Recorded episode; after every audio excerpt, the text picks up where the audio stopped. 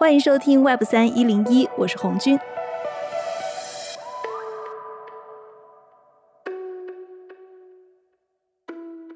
之前我们聊过 FTX 暴雷的始末以及资本在背后是怎么玩的。现在呢，连锁反应也来了。今天我们聊的这家公司 DCG 和它的创始人 Barry Silbert 可以说是全世界拥有比特币最多的机构，也是加密圈最有权势的人。FTX 的危机是否会传导向 DCG？今天我们就来聊一下。本期节目涉及到大量的金融知识，我们会在前半段来花一些时间去梳理 DCG 的崛起，还有错综复杂的利益链条。那在节目的后半部分，我们会重点分析这次危机的严重性以及可能的解决办法。此外，我会把一些相关概念和推荐的文章放在 Show Notes 中，方便大家理解。另外，我们的节目不构成任何的投资建议。跟我们在一起聊天的嘉宾是 Bold Ventures 的合伙人、前链文总编辑刘峰。Hello，刘峰你好。冯军你好，大家好。还有一位也是我们之前节目非常受欢迎的一位嘉宾，前沿科技领域的投资人郑迪。Hello，郑迪你好。哎，娟你好。我看这次 DCG 它的危机最开始是从 Genesis 的停止提款开始的，其实也是在 FTX 暴雷之后。Genesis 它的危机到底是怎么出现的？可不可以请两位大概跟我们介绍一下？那刘峰老师先来。因为 Genesis 在整体加密货币的借贷行业里面占有比重蛮大的，是一个很重要的借贷方。所以呢，随着今年一系列暴雷事件的发生，从 Three Arrows 三件，再到后面的 FTX，并且还伴随着一系列这种中心化的借贷机构都出现了流动性危机，所以市场上对 Genesis 他们到底也是不是受到这些事件的影响，大家其实都非常的关注。随着这 FTX 暴雷越演越烈，Genesis 停止了他的提款，这样的话大家就非常关注他。事实上，我觉得如果真的去追溯这个事情的话，其实从五月份 Luna 的暴雷到后面紧随着 Three Arrows 三件暴雷，其实 Genesis 都是在风口浪尖上面。如果再往前看的时候，其实二零二零年三幺二事件，其实就是因为这个疫情导致全球性的金融市场的恐慌和流动性危机，当时加密货币市场。在二零年三月十二号发生了暴跌，当时其实也已经影响到大量的这种借贷和服务商。当时其实 Genesis 到底怎么样，大家也非常的关心。换句话说，就是每当市场有这种剧烈的流动性危机，其实 Genesis 都是大家关注的点。这是一些背景。郑迪，关于 Genesis 危机还有它跟 DCG 的关系，你有补充的吗？其实刘总已经讲得很全面了。应该来说，每次市场出现大跌的时候，多少都会有这样的一些担心。最重要的还是大家对于这个滑点的担心，因为这个市场上面的借贷的这些主体这几年为了抢生意啊，也是竞争比较激烈啊。他们把抵押率啊定的比较高，所以呢覆盖率相对就低一点了。正常来说，以前比如说你用比特币来做抵押借贷，你可能都是给到百分之五十到六十啊，这都是以前的行情。但是在上一轮牛市里面，经常就是能做到百分之八十甚至百分之一百。但是我们要知道，就是说，BDC 这种资产一天跌个百分之二三十，其实在历史上来说并不罕见。每年基本上都能见到那么一两回，所以说你在这个过程当中，你是不是能够迅速的去处置，这是一个问题。它可能跟去中心化的借贷它不太一样啊，去中心化借贷不存在一个让你补保证金人的这个手工去操作的可能性啊，它就是一个平仓以后滑点的问题啊。但是你一个主动的中心化的一个平台，很可能会面临一个你平不掉的一个问题。所以说你的这个覆盖率越高，你肯定平不掉的这种风险就越低嘛。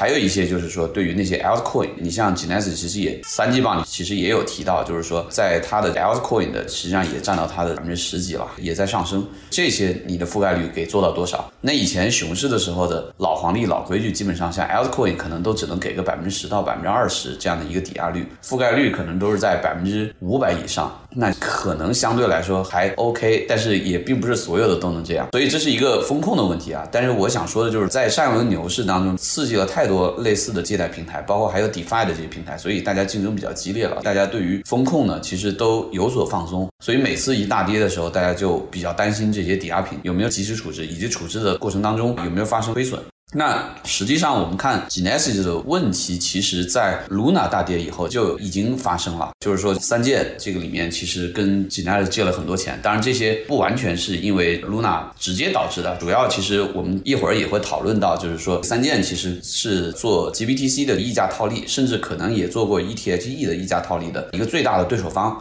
那么，当他需要补保证金的时候，他的资产的质量就变得很重要。这也是为什么大家会觉得有一个传染性，就是说，即便三建可能没有用 Luna 来做抵押品向 Genesis 借贷，但是它的清偿能力、它的偿付能力决定于它的主要资产的质量。那所以说，Luna 的价格的高低变化也会直接影响到 Genesis 回款的能力。那个时候，其实三箭是向 Genesis 借贷，按现在一些报道的描述，借了二十亿美元以上，所以这是一个非常大的敞口。其实从那个时候开始，从三箭的倒下，Genesis 就已经产生了一些坏账。只不过呢，股东方 DCG 在里面去填了一些，所以当时并没有爆出很大的问题，而且当时 DCG 是能够内部消化的。但是现在 FTX 又出问题了以后，并且连带着其他的一些交易对手方，可能他们的资产质量都恶化了以后，这个问题可能就拖不下去了。尤其是我们很明显的就看到。在 FTS 刚开始倒下的时候，十一月十几号的时候，当时发过这样的一个公告，就是说在 FTS 这个平台损失了一点七五亿美元的交易资本，但是母公司 DCG 就填了，对吧？填了一点四亿还是一点五亿美金进来。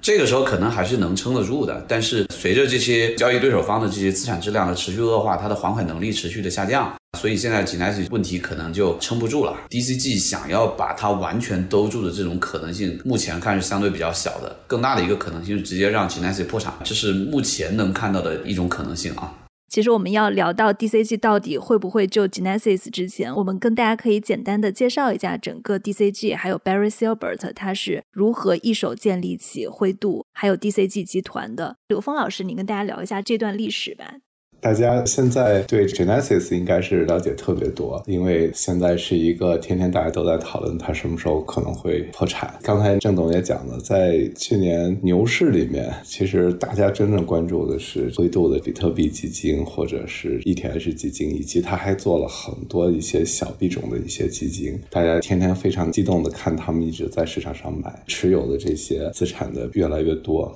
刚才咱们开始就讲过，DCG 是整个 crypto 行业蛮重要的一个机构。因为其实从 Barry 角度来讲的话呢，我之前读过一篇文章，他在二零一一年就已经开始涉足比特币相关的投资了。他在二零一一年开始关注比特币，然后在二零一二年开始买比特币。当时比特币的价格在差不多十美元的时候，他买了十七万五千美元价值的比特币，估计买了一万七千多美。吧，应该是如果按照他当时的说法，当然后来他还讲，他是在比特币从十美元涨到五十美元左右，他当时就开始卖了不少，真的是很早的这种玩家了，并且很有意思，就是说，其实我们现在讲 DCG，事实上 DCG 的前身呢是 Barry 之前的一个创业公司，叫做 Second Market。Barry 应该是在差不多零五年的时候就创立了，做的是撮合未上市的这些公司的股权的交易，特别是当时在。一些科技公司没有上市之前，公司内部还有一些投资人的这种股权不容易交易，他去帮做这种撮合。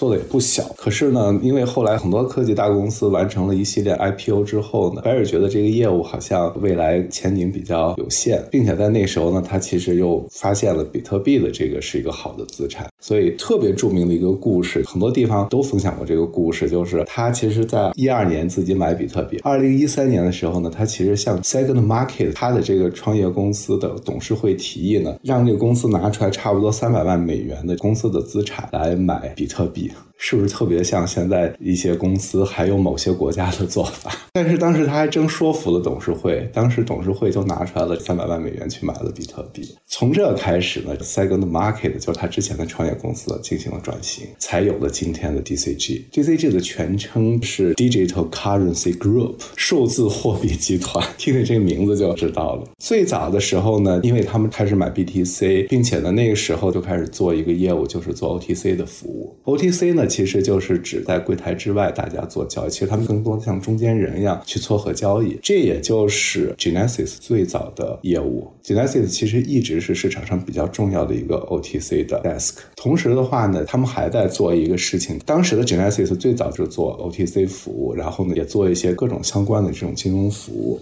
除了 Genesis 之外，它还有一个很核心的、很著名，但是其实挣钱可能会相对少一些，就是 CoinDesk 业务，crypto 行业、加密货币行业最重要的这个媒体。我查了一下，其实它好像应该是在一六年左右买下来的 CoinDesk。一六年那时候，跟现在仅仅有六年的时间，但是呢，当时他买 CoinDesk 的时候呢，总共花了五十万美元。这个数字让我现在就特别的感慨，因为在今天，如果一个跟 Crypto、跟 Web 三相关的一个初创公司，如果是融资，可能估值动辄就会上几千万美。但是，一六年的时候，DCG 或者是 Barry 花了五十万美元就买下了 CoinDesk。那个时候，这也是市面上不多的几个专业的加密货币相关的媒体。这是他一个很重要的业务，全资拥有的业务。当然，媒体肯定不是特别挣钱，但是 CoinDesk 对他来讲非常重要，是在于是他很重要的一个门面。CoinDesk 每年组织的 Consensus 这个大会，一直是 Crypto 领域最重要的交流平台。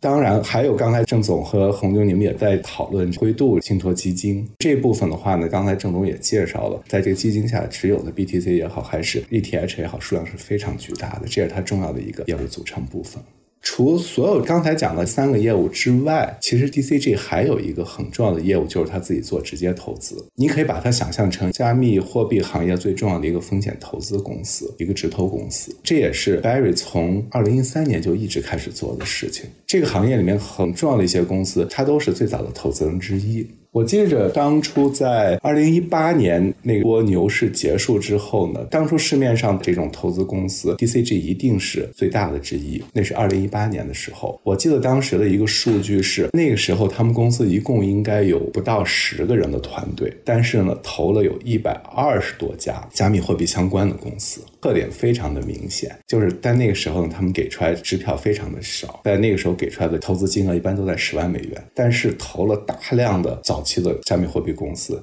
他们是什么时候投的 Coinbase？康贝的他们应该是很早的投资人，你可以想象，就在早期的那些著名的加密货币相关的公司都不会少掉他们的声音。为什么我有这个印象？是因为一八年的时候，他们公司不到十个人，但是他的网页列了有一百二十多个，我们当时专门数过 一百二十多个。不过现在再去讲的话，就是那个时候尽管它已经很大，但是它挣的也是很小，好像一年的收入也不过几千万美元，在一八年的时候。我看最近他给股东的信，他现在的收入一年也才八亿美元，还是营收，不是利润。但是你要想他的投资收益，在一八年的时候，他有一百多家公司的这种投资，经过一个大的牛市，是一个挺神奇的一个经历。所以这家公司在这个行业中，它的根系非常的发达，对整个加密货币行业的影响一直都是巨大的。对我刚刚其实片头有介绍说，Barry Silbert 可能是加密圈最有权势的人。我们刚刚聊到了他旗下的一些重点公司，比如说我们提到的灰度基金，还有最大的场外交易平台和借贷平台 Genesis，还有区块链最大的媒体 CoinDesk。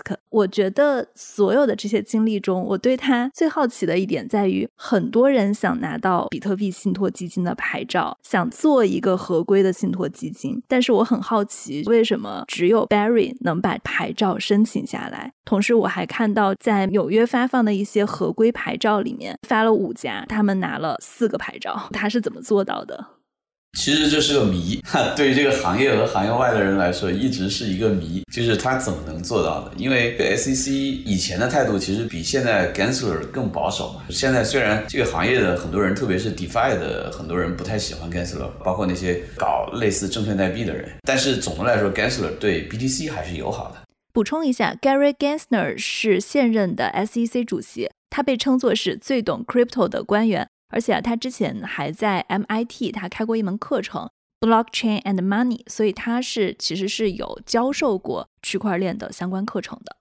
以前的 SEC 的主席以及官员，其实对于这个行业更加不友好。在那么早期的一个年代，二零一三年是怎么样能够去批 GBTC 这件事情？这个市场上是没有一个有公信力的说法的。我没有从任何一个 KOL 和行业领袖的任何公开发表的言论当中看到过他们知道他们是怎么做的。没有人叙述这个事情，Barry 也没有讲过这个事情。但是我非常有幸跟当初帮助 Barry 去设立 GBTC 的纽约的这样一家律所去探讨过，名字我就不说了。但是我可以跟大家讲一下结论啊，结论就是说这个事儿不可复制，万里挑一，独此一家。就是你现在让 Barry 重新再做一次，估计也做不了。目前结论就是这个结论。总之，他们肯定是有很多这种桌底下的操作，肯定是找了很多的人，找了很多的关系。那我们其实呃从 Sam 这个事儿也能看得出来，其实在美国的上层还是一个非常裙带资本主义的经济体系，对吧？啊，法治归法治，但是确实是裙带主义，确实是存在的啊，甚至是比较严重的。这是 Arthur Hayes 在控诉的这件事儿。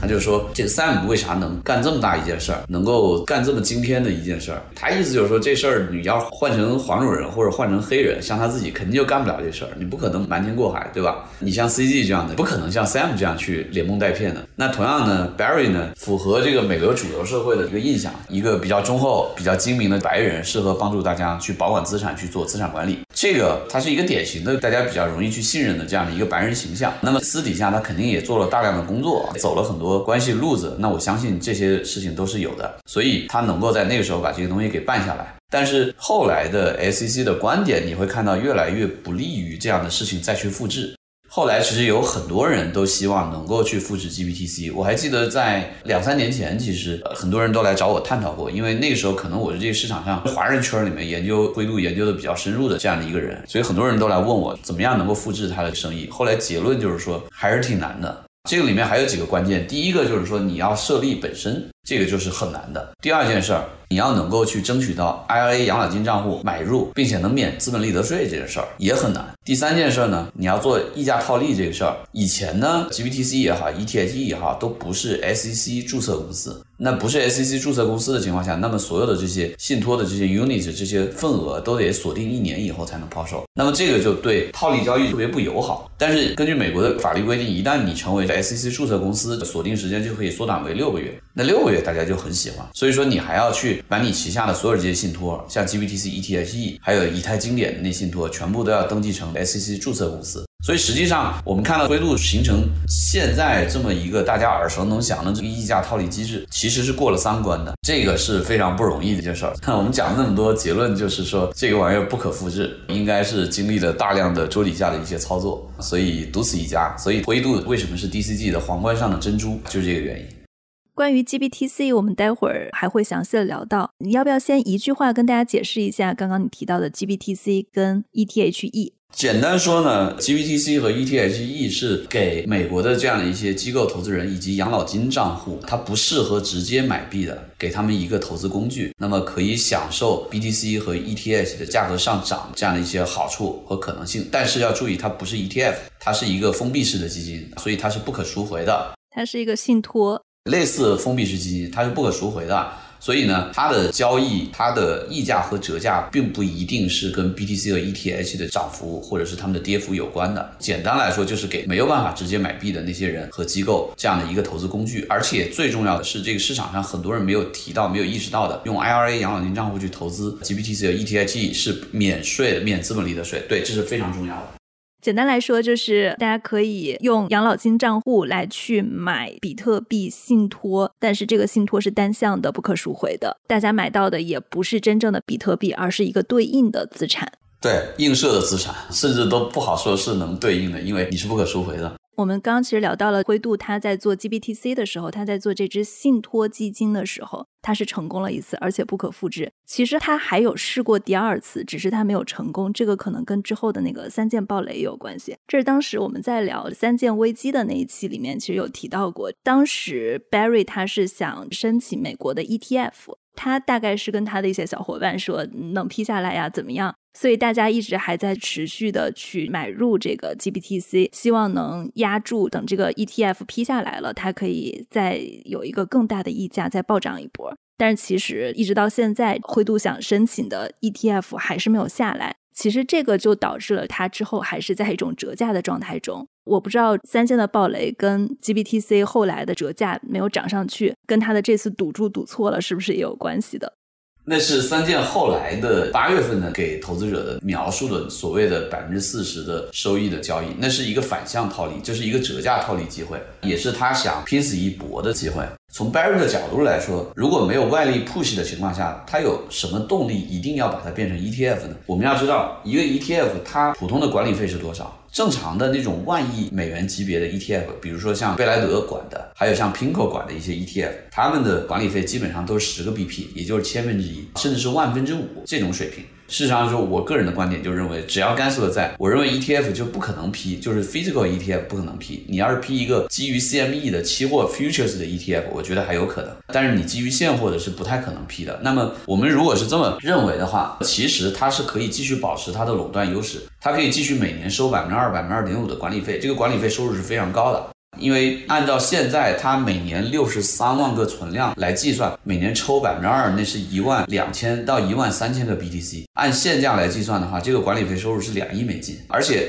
其实市场上很多人忽略了 ETSE 的管理费，ETSE 的管理费水平是百分之二点五，有三百零四万个 ETH，所以这么收下来，你按现价已经跌了这么多的 ETH 的价格来算，一年也有九千多万美元，接近一亿美元的管理费收入。那换句话说，我们即便不考虑灰度其他的所有信托产品的规模，我们都算是零。仅仅是 GPTC 和 ETH 两个信托产品加在一起，每年的管理费收入高达三亿美金。即便是按跌了这么多以后的现价来计算，那如果以后价格复苏了，这个管理费收入会更高。当然，它其他的信托产品也没这么大，我们近似于可以忽略不计，可能最多全部加在一起有个小几千万美元了不起了啊！这个我没具体算过，但你可以近似理解成。灰度每年的管理费收入就差不多三亿美金。那如果是一个三亿美金躺赚的这样一个收入的话，他为什么要把自己变成 ETF 呢？对吧？这是我们仅仅从灰度的角度来说。但是他为什么还是去申请，并且还要去起诉 SEC 呢？那么很可能就是迫于类似像三箭这样的一些 Genesis 的交易对手盘的他们的一些逼迫，因为他们在这里面已经套了很多，所以他们迫切的希望能够去存续。那么从他整体的考虑来说，鉴于三箭和其他的一些交易对手是 Genesis 主要交易对手方，所以呢。它需要能够继续循环下去。本质来说，如果不存在这个溢价，其实三件也好，还有像 BlockFi 那些交易对手也好，其实是不太存在对 GPTC 的需求的。那以前我们一直不太明白，就是说谁在不停的在认购 GPTC，在不断的创设 GPTC 的份额。后来逐渐我们知道了，原来主要的一些创设份额的这些创设人，主要是来自于这些套利机构。所以它的这个 ecosystem，它的这个生态体系是需要三件这样的一些机构能够维持健康的。所以无论是为了整个 DCG 集团的长期考虑，还是出于三件等等这些主要交易对手方的压力来考虑的话，他都必须要想办法能够让他们继续存续下去。这也是为什么他要去申请 ETF 的原因。但是这个里面到底有多急迫，那就是另外一回事儿。而且我们其实基本可以下一个结论，就是说根据 Gensler 这么多次的表态来看，只要他在台上，SEC 是不太可能批现货 ETF 的。这个主要的原因是在于 Gensler 认为 BTC 的价格存在大量的操纵。郑迪，你当时为什么要研究灰度啊？因为那个时候很明显，灰度已经成为二零二零年市场的重要的一个推手之一，这个因素就变得非常重要。我记得二零二零年从五月、六月，然后到整个下半年，其实整个驱动市场的就是大家每天都想知道灰度又加仓了多少。其实不一定是它加仓了，而是市场的流通量减少，因为大部分的认购可能都是实物认购，因为它其实也有过 breakdown，有那么几个季度啊，它的实物认购就 in kind contribution，就是用 BTC 来认购，占到它的整个认购的百分之八十以上。那所以说这个里面用美元去认购的是非常少的，所以它其实是创造了这么一个机制，就是吸引这些套利机构不断的去借币去认购，然后把这些东西都放到他们的这个必修里面，然后再吸引散户和像 ARK 一样的投资人在。二级市场上去买入、做接盘侠等等，打造了这么样一个机制啊。所以其实，在整个二零二零年下半年的行情里面，我每天一醒来，第一件事就是去盘点那个 GPTC 和 ETH 又加仓了多少，每天都要做这样的一个数据表格。那个时候是每天的必修课，所以对灰度研究比较多，主要是在研究这个东西。当时也是把灰度的很多产品的招股书啊，还有年报啊，都系统的看了一遍。我们今天讲的很多东西都是公开信息，但是这个市场上可能很少有人认真去看这些东西。当然，这是另一个话题啊。哪天我们可以再聊一期，就是这个微策略啊，micro strategy。很多人也在讲这个 micro strategy 会不会爆雷啊，等等这些。但是如果你把它的每一份债书的详细条款都看一遍，你就会知道不太会啊。为什么他说他要跌到三千多才有可能把他的抵押品全部耗尽？其实他还有其他的办法。为什么他会这么认为？是因为他其他的债都是无抵押的，只有两点一亿美元、两点零五亿美元的债。是拿 BTC 抵押的，所以他就有这个能力。反正你现在听起来似乎是匪夷所思的，但是在那个时候大家都很激进，就拼命的要把钱借给他，然后也不用抵押品，所以这个是一个在现在看来很神奇的事情。但是所有这些条款，你确认确实是没有抵押品的，而且也没有什么呃更多的这种提前赎回的条款，而且它的大部分的债务到期都是二零二五年到二零二八年。所以 v c e l e 这家公司注定是能活到下一个周期的。其实 Michael Saylor 这个资本布局，我觉得跟 Barry Silver 的二零一三年开始做灰度、做 GBTC，我觉得有异曲同工。他们都不是指望马上能赚大钱，但是他们都在布一个局。这可能是这个市场上很多人可能并没有意识到的。当然，现在意识到的人开始多起来了，但是至少在几年以前还是挺少见的。反正经历过二零二零年下半年的交易的人，可能都很清楚，就是那个时候灰度每天的加仓数是市场上最重要的影响因素。所以。我们要把它研究的很清楚，原因就在这个地方。Barry Silbert 在布一个什么样的局？我觉得他在布的一个局，就是在没有 ETF 的情况下，能够去打通这个主流的这样的一些资金，特别是养老金账户的资金到 BTC 的这样的一个桥梁吧，然后把这个东西做成一个蓄水池。实际上，他也确实做到了，相当于是一个牌照生意，而且是一个垄断生意，还是做的非常非常好的。它的这个生意在目前来看，仍然是能够很好的去收二级市场的这些投资人的钱，还是一个很好的垄断生意的一个很重要的原因，是在于美国确实是一个比较大的这样的一个市场。然后你能够把这个产品推销给美国的那些散户是非常不容易的，因为我们要知道，美国的高净值人士的定义有两个标准，满足任何一个都是高净值人士。第一个标准就是说。你的净资产除掉你的自住住房以外，净资产超过一百万美元。第二个就是说，你的个人的过去两年的年收入是超过二十万美元，或者是夫妻两人的年收入超过三十万美元，这些都能定义为高净值人士。但是美国高净值人士只占三点三亿总人口的百分之二，这也是为什么 STO 在美国就很难搞起来的一个很重要的原因。因为，呃，如果你是做 STO 走 r e p D 这些，你就只能对高净值人士，你就只能对那百分之二的人。所以为什么就是说大家都想 IPO 或者走 r e p A 呢？这样的话，你就能够对所有的三点三亿所有这些人，那么 GBTC 和 E T H E 灰度的所有这些产品，恰恰是能对所有的散户的。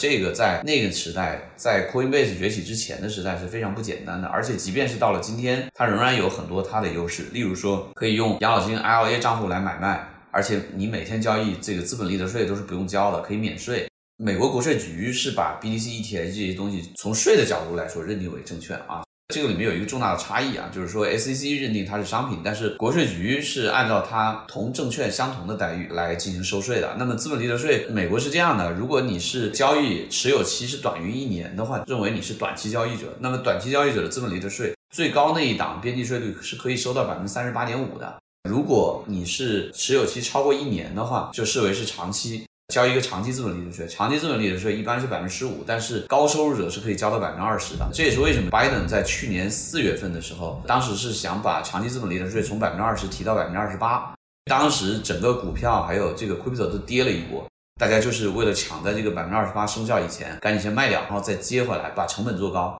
把这一块资本利得税就躲过去。当然最后百分之二十八没成功了，但是税率的变化确实是能影响这个价格的。他打造了这样的一个工具，相当于直接就接上退休金了，接上养老金账户了，特别是散户的养老金账户，这个东西确实还是很厉害。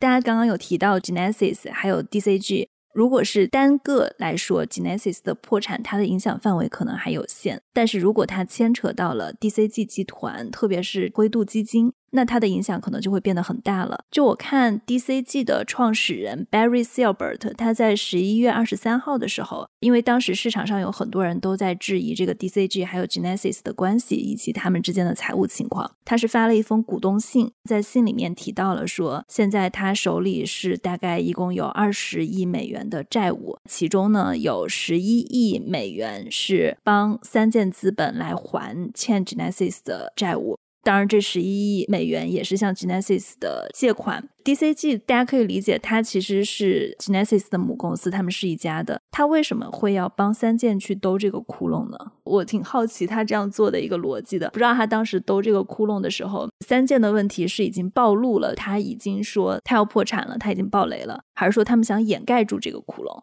肯定是想掩盖的，但是也有一个问题啊，就是说三剑向他借的那些钱，其实很多都是用来做 GBTC 的溢价套利交易再加杠杆的。我们可以看到这两天，其实那个以前 BMax 的创始人 Arthur Hayes 也写了一些文章来探讨这些。当然，他说的是拿这个 GBTC 抵押去借美元，但是我个人可能还有一些不同的看法。我觉得三箭做的更可能的一个交易，就是直接拿 GBTC 抵押去找 Genesis 去继续借 BTC，或者拿 ETH 抵押继续借 ETH，然后再继续做实物认购。再继续认购这个 GBTC 和 ETHE 的份额，从而加杠杆放大它在 GBTC 和 ETHE 的溢价套利交易里面的持仓。我们会看到，在三季度末的时候，像 DCG 可能是 GBTC 的第一大持有人，持有大概百分之十左右，拿了大概六千多万份。三件还有三千多万份的 GBTC。三件向 Genesis 抵押 GBTC 去借 BTC 这件事情，一般来说是要用 GBTC 来做抵押的。所以说，现在很有可能我们在彭博上能看到的，就是三件所持有的这三千多万份的 GBTC，这很可能都是握在 Genesis 手中的抵押品。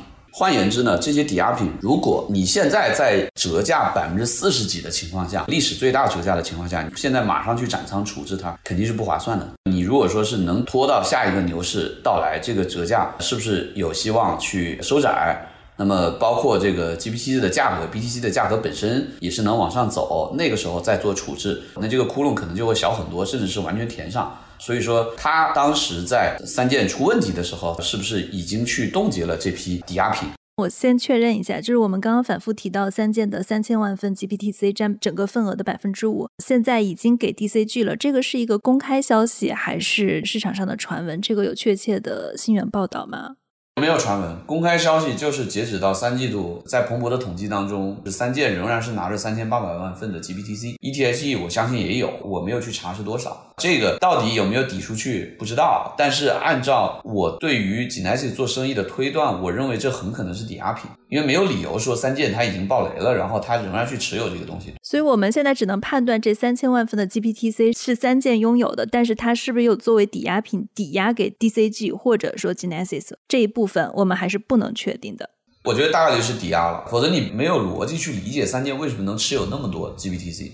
我们刚刚讲了很多 DCG 跟 Barry 为什么段位很高。那接下来，其实我们再回到这次就是 Genesis 跟 DCG 的暂停提款的事件，包括 DCG 欠 Genesis 的债务的问题上。我们刚刚分析了 DCG 旗下有 Genesis、有灰度、CoinDesk，还投资了一大波的企业。你们觉得现在 DCG 它对 Genesis 的债务，包括 Genesis 的破产危机，会不会影响到灰度信托？郑总已经讲了他们之间的这种复杂的关系。事实上，如果单纯从资产负债表的角度来看的话呢，我是觉得一个 DCG 作为母公司存在，无论是灰度也好，还是 Genesis 也好，分别是它的全资子公司。如果 Genesis 破产，理论上面不会对母公司产生任何的影响，毕竟它是一个有限责任公司，他的债务就在他自己内部去消化。但是呢，因为刚才郑总分析了关于有可能存在的 Genesis 手里边的一些拥有的债权资产，可能跟灰度的这些像 GBTC 的资产相关，所以他们又产生了很多的影响。从 DCG 的角度来讲的话呢，就他自己的这个 playbook 怎么去玩，可能是最有优势的。我觉得这可能才是真正有可能对整个灰度产生影响、做未来评估的依据。前提就是真的要非常的清楚看到 Genesis 它的这个资产负债表的状况，才能够去评判。因为之前市场上有一种发的的担心，就是 Genesis 的破产可能会对 DCG 整体的能力和它的资产负债表产生影响。我觉得可能目前来讲，这种担忧是有一些被放大了。反正我跟刘总观点也是一样的，我觉得这个东西肯定是不至于影响灰度的。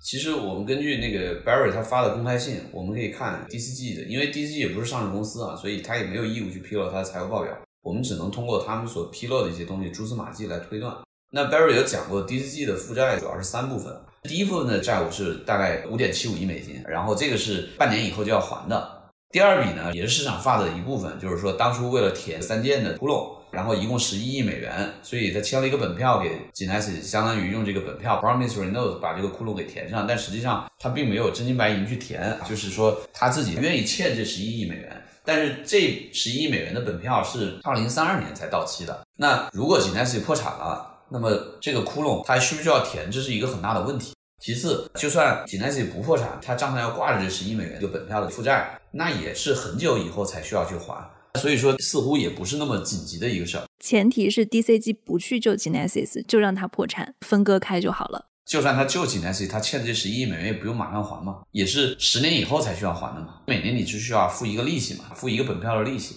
然后第三部分是一个 credit facility，大概有三点七五亿美金，这个是他欠别人的这样的一个信贷的 facility，但是他并没有具体透露，就是说他到底已经拿了多少，借了多少钱。一般来说，这种 facility 都是说我给你定一个总额，你可以最大从我这借三点七五亿美金，但是你还了一部分，比如说你还了七千五百万，那你还剩三亿，你可以再跟我再续借七千五百万。类似这种意思啊，但是他并没有披露说他从这里面已经借了多少钱，拆借了多少钱出来，这个是没有披露的。如果你跟银行借的话，一般来说都是一年以内要还上的，所以我们就不知道说它的真实的债务、付息的债务马上要解决的。那我们现在看五点七五亿美金，如果 g nas 不破产的话，明年五月半年以后是要解决的。那三点五亿美金的 credit facility 里面到底有多少是需要马上一年以内要解决的？这些我们都不知道。所以呢，最终我们可以做出一个判断：如果 Genesis 不破产，他想把这个事儿给填上，我们即便把那三点五亿美金全算上。很可能就是九点二五亿美金的一个债务，就是需要在一年以内解决的。这个到底靠不靠谱呢？我们也可以交叉比对一下。前段时间不是传说他要融十亿美金嘛？DCG 要用股权融十亿美金，对吧？那么我们从这个似乎可以找到一些蛛丝马迹，就是我们算出来这个九点二五亿美金似乎是能对得上的。因为他如果假设那三点五亿美金全部借出来了，那他一年以内要解决的债务要还掉的钱确实有差不多九亿多美金，所以他是要融十亿美金就能对得上了。当然，后面的传言又是说融不到，别人不愿意投 DCG 本身，那他现在把要求放低到了五亿美金，我们就可以合理的猜测一下，如果说真的有人愿意给他五亿美金，他再抛一部分的 GBTC 和 ETHE。江总，我可能要打断一下，就是这个融资是 Genesis 去融吧，不是 DCG，是 DCG 要去融，因为 Genesis 你很明显现在股权是融不到的，因为 CZ 已经拒绝了嘛。你根据一些报道，现在市场上有很多消息啊，这个里面比较复杂，就可能会有一些误解。我这里解释一下，CZ 其实对 Genesis 感兴趣的是 Genesis 的资产，Genesis 的那些债权，它一般来说都是有 GBTC 和 ETH 做抵押品的，但是 CZ 也明确了对 Genesis 的股权融资是不感兴趣的。所以呢，很有可能以 CZ 为首的这些口袋很深的投资人，他们所打的如意算盘是：等你 Genesis 破产、破产清算的时候，你那些债权资产不就要打折卖吗？那你打折卖的话，我又能拿到你的手上的抵押品的话，我就是折上折。如果我是完全可以持有两三年，那 CZ 必然完全有这个能力、有这个实力，所以他肯定是赚的。刚刚刘峰老师他说是 Genesis 向市场融资十亿美元，当然这个融资也有是借贷，后来有变成五亿。然后你提到是 DCG 它去融，我理解是它是基于你的分析，而不是一个市场的实际消息。我这个不是分析，我这个是看的 Twitter 上的一些信息，而且这个也比较符合逻辑。信源是信源应该是 Twitter 上的一些 KOL 大 V 吧，类似于市场传闻，就它没有被一线的，比如说像 Bloomberg 这些媒体爆出来。那没有，确实圈内也有一些机构跟我证实，确实也有这么回事儿，但是他们觉得不太想去参与，因为有一些机构其实也来问过我，就是说这个事情值不值得参与啊，或者什么之类的。但是基本上他们的看法跟 Twitter 上说的那些是比较接近的，就是他们对于参与 DCG 的融资不太感兴趣，但是对于参与灰度的融资是非常有兴趣的。但是现在显然 Barry 是不愿意把灰度拿出来的。感觉就是，如果说 DCG 它要折价融资的话，因为我看它上一轮七亿美元的融资，领投方又是软银，感觉软银又要当冤大头了。你说七亿是融资额对吧？那一百亿美金的估值对吧？对，一百亿美金的估值，七亿的融资额，软银领投的。这个里面可能存在一些领头方的这样一些压力，就是说你不能大幅的折价呀，或者什么之类的，对吧？它实际上你会看到它的解决方案是步步在往后退的，一步一步在往后退。比如说我先喊一个估值一百亿，或者说八十亿，能不能给我十亿？然后你不愿意的情况下，我就问给我五亿行不行？然后可能是不是估值还能再往下调一调？但是可能上一轮投资人的感受你也要考虑啊，甚至软银领投这七亿美元是不是对他有一些约束？就是说如果下一轮你再融资融 down round 的话，你要给我补偿。我相信软银也不那么傻，他肯定有一些条款来保护自己的利益。所以说有可能灰度的估值打折在。去融资融 down round 的可能是有一定的限制的，这是一种可能性。否则的话，他就直接砍股指就是了。他为什么要把自己的融资额度要砍到五亿美金呢？但是很显然，现在他并没有被逼到最难的时候，因为他是迟迟没有考虑要把灰度的股权拿出来卖。什么时候他把灰度的股权拿出来卖，那我们就可想而知，就是说 DCG 的问题真的是比较大。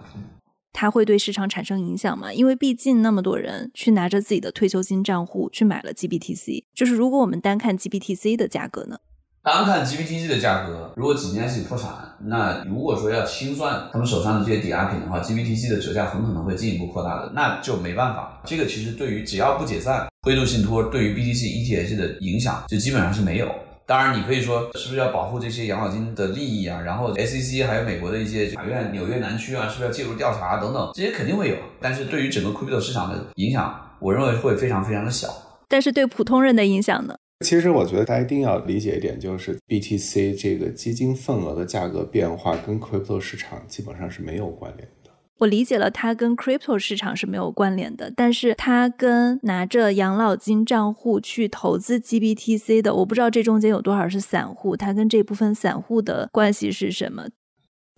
我觉得应该来说很多是散户，因为你可以看 GBTC 的持仓，除了 DCG 自己在三季度末拿着六千七百万份，然后三箭还拿着三千八百八十八万份以外，剩下的最大的就是 ARK，也就只有六百四十九万份，还有一个 Horizon Kinetics 拿着两百三十一万份，这些都算大的了，所以应该相当部分都是在散户手里，他们受到损失，这个是没办法的。就假设散户现在买了这个 GBTC，它的价格假设是九美元，然后它继续在下跌，跌到两美元了，他们其实现在也是换不回的。然后这个股票的价格它的波动，它并不必然去跟随 BTC 的趋势，虽然在大部分时候都是跟随的，但是由于有这个折价和溢价的问题，它并不必然是完全跟随的。同样，我们提到你的这个假设，假设 GBTC 我九美元买入了，跌到两美元，我是没有办法换成 BTC 的，你说是对的。而且这个东西也没有分红，所以换句话说呢，散户来买 GBTC、ETH 这种股票，我完全是一个博弈，我必须要低买高卖。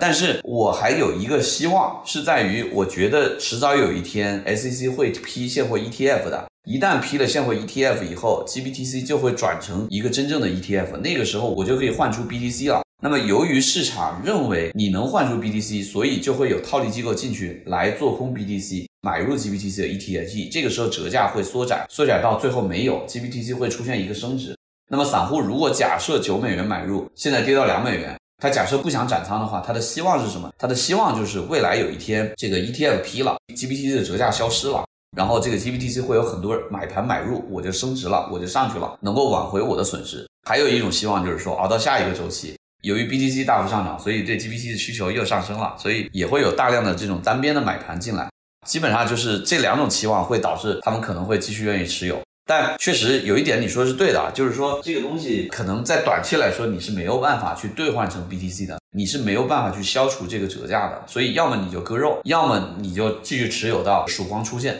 其实刚才讲到另外一个，就是为什么大家对这个有很大的恐慌，因为在中间产生了另外一个事情。大家担心灰度持有的 BTC 或者他信托持有的 BTC 有可能也被挪用了，这是在当时市场产生了很大的一个质疑，并且呢，正好在市场恐慌过程中呢，灰度澄清了他的一个透明度的政策，他不披露自己持有 BTC 的钱包的具体地址，他认为这个会产生一定的风险，他这个做法呢，其实让市场非常不满意。你们觉得这个是安全风险还是说辞？理论上来讲呢，灰度持有的所有的 BTC 的托管都是在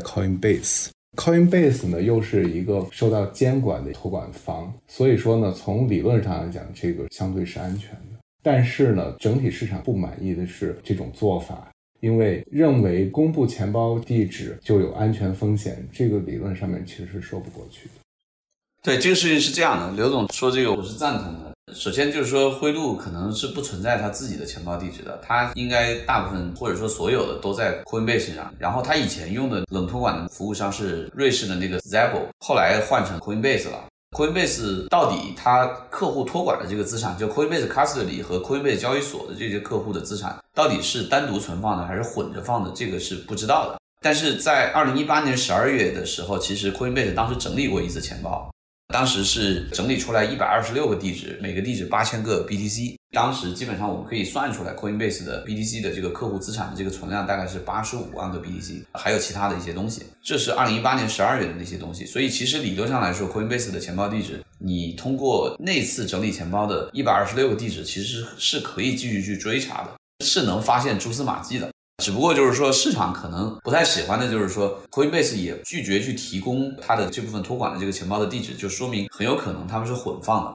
而且 Coinbase 其实最后来证明灰度的这些币是存在的。他是写了一封信的模式，证明这个是美国这个或者说世界主流金融圈的一个传统的这样的一个书面的背书模式。所以说，由于 Coinbase 也是受监管的，灰度也是一定程度受监管的，而且它是一家 SEC 注册公司。所以，如果我们认为他真的挪用的话，那其实我们是在假定他们两家在合谋，那这就是一个非常大的一个丑闻。当然，你也不能说完全不存在，因为毕竟来说，美国这么完善的一个监管体系下，也存在麦道夫这样的惊世巨盗，对吧？特别是美国的这个监管，更多的不是强调事前监管，更多的强调是事后监管，更多的是让你自己去 claim，你不出事儿，我就不找你麻烦；但你要出了事儿，我就要重罚你，你要坐很多年的牢。这跟中国是不太一样的，中国就比较喜欢事前监管，美国要么不出事儿，要出事儿呢，一般都是大，例如说像安然啊、世通啊，还有麦道夫啊这些。但总体来说，两家受监管的公司还涉及到一家纳斯达克上市公司进行合谋，还是挺匪夷所思的。所以基本上我比较同意刘总看法吧。市场确实是对这个事儿的现状是不满意的。另外，红军可能我要回答你刚才那个问题啊，就是为什么我觉得公开地址大家认为是应该要公开公钥地址？因为公布公钥地址并没有任何的风险忧患。不是说公开一个地址你就会被黑，你可以通过区块链浏览器看到持有比特币巨鲸的地址，但是你对这些地址是不能做任何的行动的。所以安全风险是一个说辞，最起码在市场的反馈里面，普遍大家认为这个理由并不能站得住脚。这个事情是这样的，我是这么理解的，确实不太存在被黑的这种概率还是比较低的。如果你管理的确实很好的话，但是呢，它会泄露一些你的情报，包括你自己是怎么组织的，包括就是说 Coinbase 是不是说他把交易所客户的资产和他的 custody 托管客户的资产是不是都混放在一起，而没有单独存放，这个事情是可能会暴露的。我总结一下，一句话就是说，我觉得 Barry 还是有办法腾挪的。然后他手上有些资产呢，确实就像他们说的，是一个持有期限久期的问题。也就是说，他持有时间更长，他到下一个周期，这些资产都会很值钱。所以他现在要选择到底要不要割肉，包括手上拿着这些 GBTC，很明显以后都是优质资产，但是你现在割就亏大了。这是第一个。第二个，我觉得灰度信托是不太可能去解散，他没有必要把一个下金蛋的鸡给杀了。但是卖股权去融资，这个是有可能的。但是真的到那一步，就说明它这个问题真的很大。第三个，我认为短期如果真的批了现货 ETF，对市场会是一个很大的利空。但是我也不认为能批，只要甘斯勒还在，就不会批。感谢很透彻的分析。好的，谢谢郑迪，谢谢刘峰。好，谢谢建，谢谢刘总，谢谢谢谢，感谢。好，拜拜。